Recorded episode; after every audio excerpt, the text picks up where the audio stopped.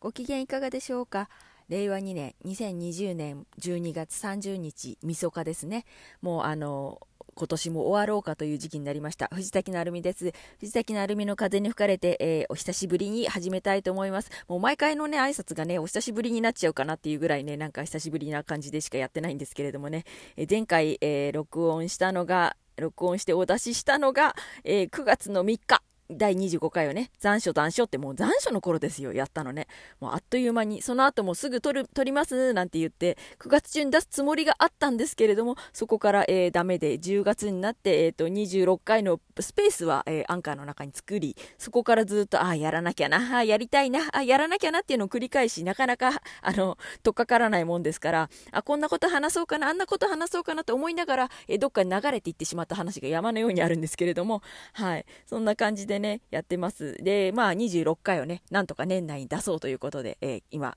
やっております。はい、えー、そうですね。その時に撮ったのが、もう9月でちょうど誕生日前だったのでね、半世紀という言葉のもみっていうことで、はい、皆さんにね、9月のありがとうということで、オリジナルのね、朗読の方をね、あの、作って、もうその時には作ってあったんですよ。それで、あの、録音したものを、一応その、なんだろう、配信のためのドックのところには入れてあるんです。なんですけど、で、あと周りでこの音楽をこの間に流して、この間にこれ入れてっていうのまではできてるんですけど、その間の、この読んだりとか、あのね、こう喋ったりっていうのが取れてなくて、なかなか進んでなかったんですけれどもね。はい。皆さんご機嫌いかがでしょうか？コロナもね、なんか収束収束しないですね。なかなかね。ちょっと落ち着いたかな？またなんかも、あの、盛り上がってっていう言い方おかしいですね。なんかまた繁殖してきた？っていう感じでね、なかなか終わらなくて、こう、みんな自粛自粛なムードの中、年末なんですけれどもね、はい。えー、それで、えー、っとですね、前回、前回じゃないですね、去年も大晦日のね、ギリギリの時間にね、年内に出すなんて言ったもんだから、第22回をね、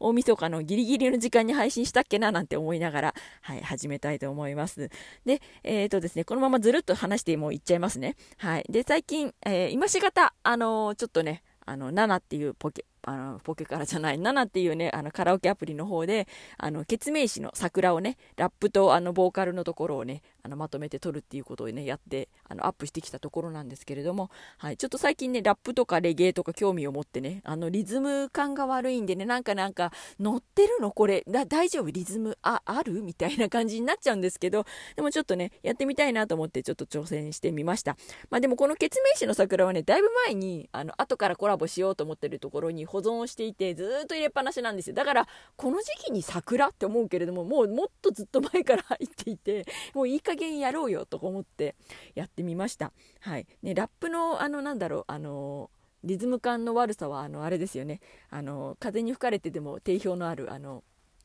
あれですね、宣伝の藤崎鳴海の風に吹かれてアンカーアプリで配信中ってあれもそうですね。あれもラップ風のつもりでやって、どこがラップじゃいって言われてね、えー、南京玉すだれに聞こえるよねって自分でも思ってた、ああいう感じなんですね。リズム感がおかしいんですね、ちょっとね。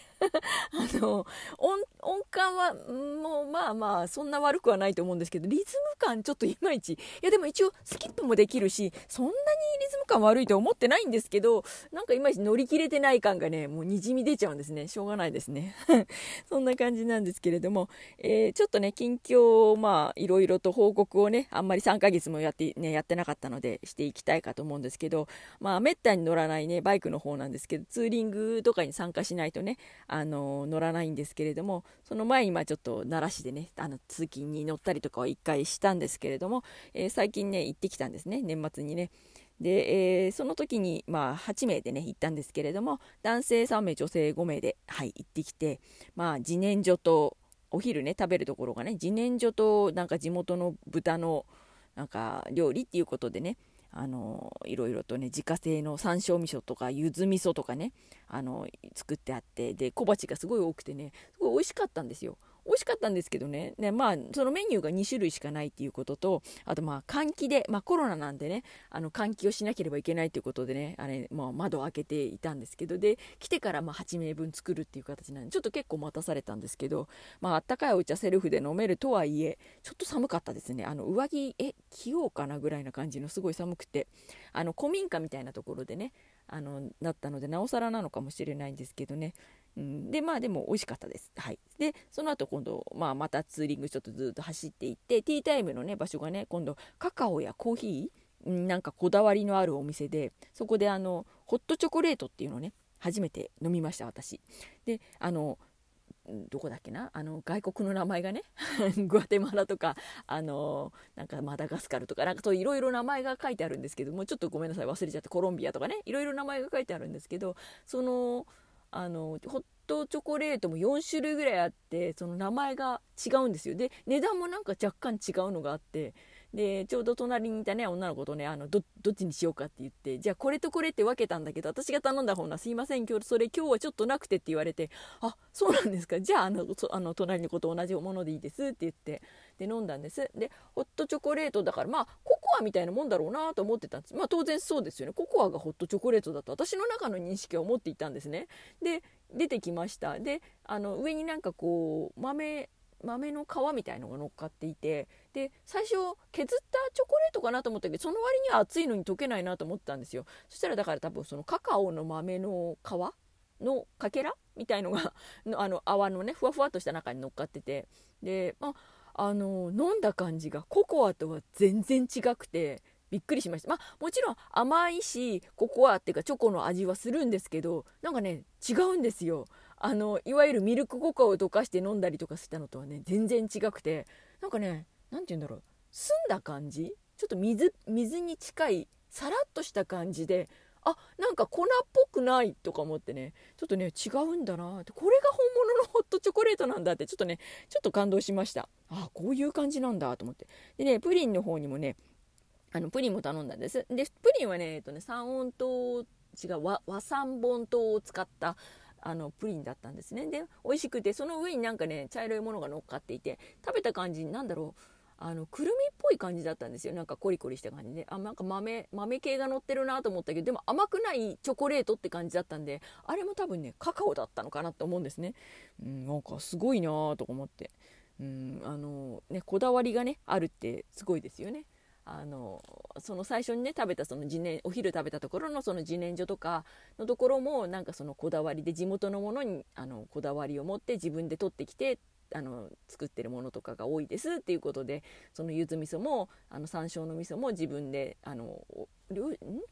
両親というかなんだろうお父さんと息子さんでやってる感じだったんですけどそのお父さんが取ってきてあの作ってるっていうことでその、まあ、そちらの味噌の方もね売ってはいたんですけれども、えー、でやってたんですね。なんかやっぱこだわりですよね。それもねこういうふうにしてこう食べさせたいとかね。でこうメニューもね2つしか出さないとかねそういうのもやっぱこだわりでやってますよね。でそのコーヒーとかカカオとかのこだわりのお店っていうのもなんかそのね自分がこれが好きだからこれを皆さんにこうね教えたい飲ませたいっていうこう気持ちでねこだわりで作ってるんだろうなと思ったんです。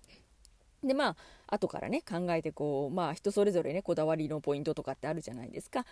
ポッドキャストとかもなんかそうなのかなと思ったんですよ。あの編集にねこだわる方とかこうねふんとかこうボフッといった音を全部消してカットしていくとか間違えていったちょっとねと思ったところとかをこう編集でこう削ってったりとかね長さをこう揃えるためにこううまくねカットして揃えてうまく切りつないでいくっていうそういうね編集もやっぱりこだわりだと思うし例えば配信回数もね毎週とか毎日とかね月に何回とかってこう決めてねそのやっていくとかいう人もいますしあの内容とか構成とかにねこだわってこうこうコーナーを作ってこういう風にやってエンディングとか何々の紹介のコーナーとかっていう風にあのこなしていく方とかそういうこだわりとかってねまあいろいろあると思うんですね。で私なんかは結構ここはただ喋るだけっていう感じであのあまりこだわりなくやってるつもりではいたんですけれどもでもやっぱりこう何回か重ねてくるとああのね朗読のコーナー入れようとかちょっとした何か入れようとかっていうふうに思ってそそこにこだわり出しちゃうと今度今度あそれが揃わないから出せないなとかっていう感じになっちゃうんですよ。あの料理とかも最初ねあの新婚の頃とか昔思い出すとあの料理の本に載ってるレシピ通りのあの材料がないとあなんかもうこの材料がないからできないやってなんかもうダメだって思っちゃうんですね。でまあそれも何年か経ってくれば別にないものは例えばあのなんだろうなじゃがいもがなかったら大根に変えればいいじゃんとか、ね、大根なかったらなんだろうもやしでもいいかとかいろいろ変えられるねバリエーションってあると思うんですよ。ただそこにこう思いが、うん、なんだろう至らないっていうかねあの融通が利かなくてなかなかあの苦戦した時期っていうのが結構長くあったんですけれどもそういうのとかも何でしょうねこだわりのポイントをどこにするかってことですよねどうしてもこれが作りたいと思った時に何を犠牲にして何を交換していけるのかとかね、あの妥協ポイントってやっぱりあると思うんです人それぞれに。であのまあねそれって結局なんか犠牲にするっていうと、まあ、言い方変かもしれないけどでも何を優先したいかっていうのがねあの人によって違うんだなっていうのがねちょっと考えてみたりしてました。はい。ね、推しとか、何て言うんだろうな、好みとかそういうのもそうですよね。まあ、この人のここがいいなとか、ね、そのそういうこだわりとかっていう感じじゃないですかだからね。皆さんもなんかこう何か大切なこだわってるところとかって何でしょうねってちょっと 思いました。皆さんもねなんかこうなんかきっかけがあってそういうことを考えるのってなんか面白いなって思うんですよ。だからいいなって思ってます。なんかまとまんないな。久しぶりに話すとまとまらないな。なんかねツイツイキャスもねなんか一頃ねあの朝晩のようになんか毎日のようにやってたんですけどもうめっきりやらなくなってたまにしかねやらないのでなんか喋るっていう喋らないわけじゃないんですよ別にあの喋るんですけれども あの配信として喋ることっていうのがあんまりなくて一人喋りでこれだけずっと喋り続けるってことはなかなか久しぶりだと思います。はいまあ、ツイキャスなんか特にねあのしゃこういう喋りっぱなしとはちょっと違うんですよね。あのコメントがあって読み上げに読んでもらってそれと対話していく感じなのでどっちかっていうと会話をするつもりでつけてあの配信してるっていうところがあるじゃないですか。であのポッドキャストって一人語りだとどうしてもずっと自分だけでこう一方的に喋って配信し、ね、配信っていうかね、皆さんに語りかけていくっていう口調になるのでなんかこう切れ目なく喋らなきゃいけないなとかって思うことが多いんで、はい。まあ、まあもちろんね黙ってしまったら事故じゃないかって言われたら それまでなんですけれども、はい、あとそうですねあの最近の近況としてまだいくつか言うとしたらそうですねあのツイッターツイキャストあとポッドキャスト7ポケカラ。まあね他にもあるんですけどね。動かして絡みがあるところっていうとまあそんなところですかね。うん。なんですけれどもまあそういうところもあのリアルとね同じでねあのご縁にご縁あるところでそこでそこでしかこうなんだろうな、えー、絡んでない人たちっていうのがやっぱりそれぞれいるんですね。ツイッターでしか絡んでないとかツイキャスでしか絡んでない人はあんまりいないかな。でもまあいなくはないですね、うん、でポッドキャストだけで絡むっていうかまあそうですね。ポッドキャスト配信されてる方のツイまあ感想とかツイッターでツイートしたりはするんでまあツイッターは主にまあ全体的に絡んではいると思うんです。どのアプリの方も。はい、でもそうですね。あと7とかね。7の方で歌ったりとかあと劇をね声劇をやったりとかいうのもそうですね。絡んでまあツイッターの方で絡んでいくっていう形はありますね。でただポケカラはねポケカラの中だけですかね。どっちかっていうと。ポケカラの中に DM の機能もあるからなんでしょうね。やっぱね DM が基本的にツイッターの方にあるので他のところのアプリではなかったりすると7とかねあのないので、まあ、ツイキャスとかもねないのでどうしてもその連絡を取りたかったりするためにツイッターが絡んでるっていう形がね多いんですけど、まあ、ポケから DM が一応ついてるのでそれでかな。あんまりポケカラの中の人は他にちょっとに出てこないですね。であのポケカラとナナって同じように歌うアプリではあるんですけれどもなんか相反してる方が多くてあのポケカラでフルコーラスを歌えたりとか今ね最近コーラスとかもねあの二重撮りができるようになったのでまたなおさらいいなっていうところはあると思うんですけれども7の90秒はねいまいちハマらなかったよっていう人が結構多いんです。で7にハマってる人たちはポケからのフルコーラスはちょっときついよっていう人が多くて面白いなと思っててなんかこう住み分けられてるんだなと思って。私も一応両方は使ってるんですけどどっちかっていうとやっぱり7の方がやっぱ90秒でねお手軽で撮りやすいなと思うし伴奏なんかもいろいろ探しやすいんですね何種類もあるから。あのもちろんポケカラの中にも伴奏は何種類もあるはあるんですけれどもあのー、なんだろうな採点の機能があったりとかそれはそれで面白いしコラボでこうハモリも今なんかはねそれぞれ他の人とコラボすることができるようになってて1人で、まもちろんそれがやることもできるしまあ面白いそっちはそれで面白いなと思うんですけどなんかねいかんせんあのアンドロイドの方はだいぶずれるらしいんですね音の録音の時に。あのまあ7でもねそういうずれとかは若干あるはあるんですけれどもうん、iPhone と Android でね結構そのなんだろう対応が違うっていうかねそのアプリもねなんか違ったりするんですね若干ね。同じ同じアプリを使っていてもなんか仕様がちょっとずつ違くてなんかあのたまにね見せてもらってこう7とかもねあの Android と iPhone で違うんですよね機能が。え違うんだとかいう感じのねなんかこう新鮮なこともあったりしますね。はい、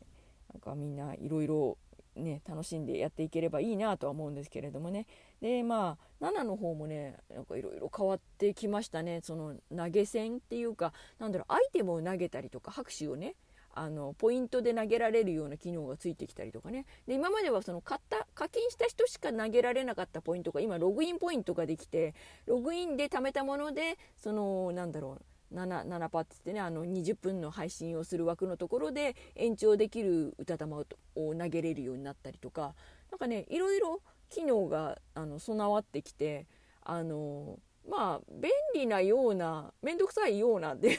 ななんで面倒くさいんだって言われるとあれなんですけどあのいいねとか拍手で済まなくなってくるのかってなんかもらったりとかするとああねって、まあ、もちろん私も投げたりはするんですけれどもまだねちょっと馴染みがない感じですかね。はい。まああとあとなんだろうリアリティとかあとボイコネとかもねまあボイコネ今あんまり行かないかだから声劇はねやっぱ7だけがメインな感じでやってますかね。あの7の中でせなんだろう、えーと、人とやるコラボしてやる声劇とあと1人で読む朗読のものとあるんですけれども、まあ、1人でなんだろう読む朗読のものの方がやっぱり私は自分の中ではやりやすいし面白いなっていうところがあるんですけどまあ時々やるそのね2人とか3人とか4人とかでやる声劇もそれはそれでこう間合いを測りながらやるっていうのであなんか面白いなっていうことはあります。はい、なのでそれもいいしあとその7の中で7パーってその20分だけね配信ができてその7の中で歌ったものをあの持って行って流すとかそこで伴奏をかけて直接生で歌うとかいうねそういう機能があるんですけれどもあのそちらの方でね知り合った方とかのでこうラップをねやってらっしゃる方とかがいてああすごいなーと思ってあの、ね、リズム感がないのですごいなーって言って。いうの思うんですけどただやっぱそうやって聞くとなんかそれはそれで面白いしやってみたいなとかって思うんですよ。でまあちょっと来年は、うん、あのその辺ももうちょっとやってみたいかなと思っています。はい。そんな感じでしょうかね。来年もうねなんかあっという間に半世紀半世紀って何ぞって感じなんですけれどもあのーね、もう50になったんですよ、私。いやいやいや、騒いじゃうよね。50ってって なんだそれって感じね。自分の中ではね、その、年齢を重ねたっていう感覚があまりなくて、なんだろうな、だからって言って永遠の20代だとか思うこと思うことは絶対ないんですけど、30代って思うこともないけど、でも多分40代ぐらいの感覚じゃあそんな変わんないじゃんって言われたらそれまでなんですけど、多分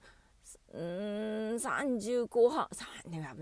代の感覚はないかな。やっぱりずっと40代のまままだまあ50になってちょっと何ヶ月かだからなのかもしれないけど。でもそのぐらいで止まってる感覚なんですよね。だからあでもこうやって年を取ってって昔ね自分が見ていた親の年齢になってくるんだなとか思うとちょっと複雑な感じですね。まあそう言ってその親はね結局もう80過ぎててあなんかもうおじいちゃんおばあちゃんな感じになってるんだよなと思うけどまああってそれを感じつつはありますけれどもまあまだねとりあえず元気でいてくれてるのでねありがたいなと思うんですけれどもはい。そんな感じでだんだんまとまりもないですしそろそろ、えー、話のネタも尽きてきたのでこのぐらいにしたいと思いますでもう20分近く喋ってますね私ね。すごいな。相変わらずです。はい。でこのこの後に、えーと、9月のありがとうってね私の朗読オリジナルっていうかあの、まあ、あのポッドキャストの方にだけ出すっていう形でとりあえず取っといた分があってまあまあ後々もしかしたら同じものをねあの7の方であげるかもしれないんですけれどもとりあえずあのポッドキャスト限定配信で、えー、9月のありがとうの方も流したいと思います。他にはちょっと入らないかもしれないと いうことではい。えー、良いお年をお迎えくださいということで、先にここでご挨拶だけ先にさせていただきます。皆さん良いお年をお迎えください。ありがとうございました。藤崎成美でした。またね。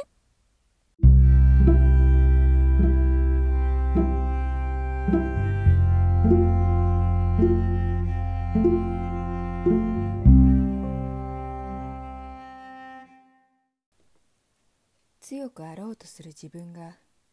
弱い自分を見て戸惑う弱い自分が誰かにすがることで強くなれないだけじゃなく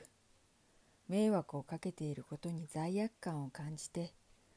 本当は守りたいのに守られていてそんな情けない私なのに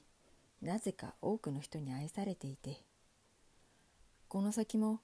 いい方向へ変わることはできないかもしれないけれど変わらないままの私でも受け止めてもらえるならありがとう。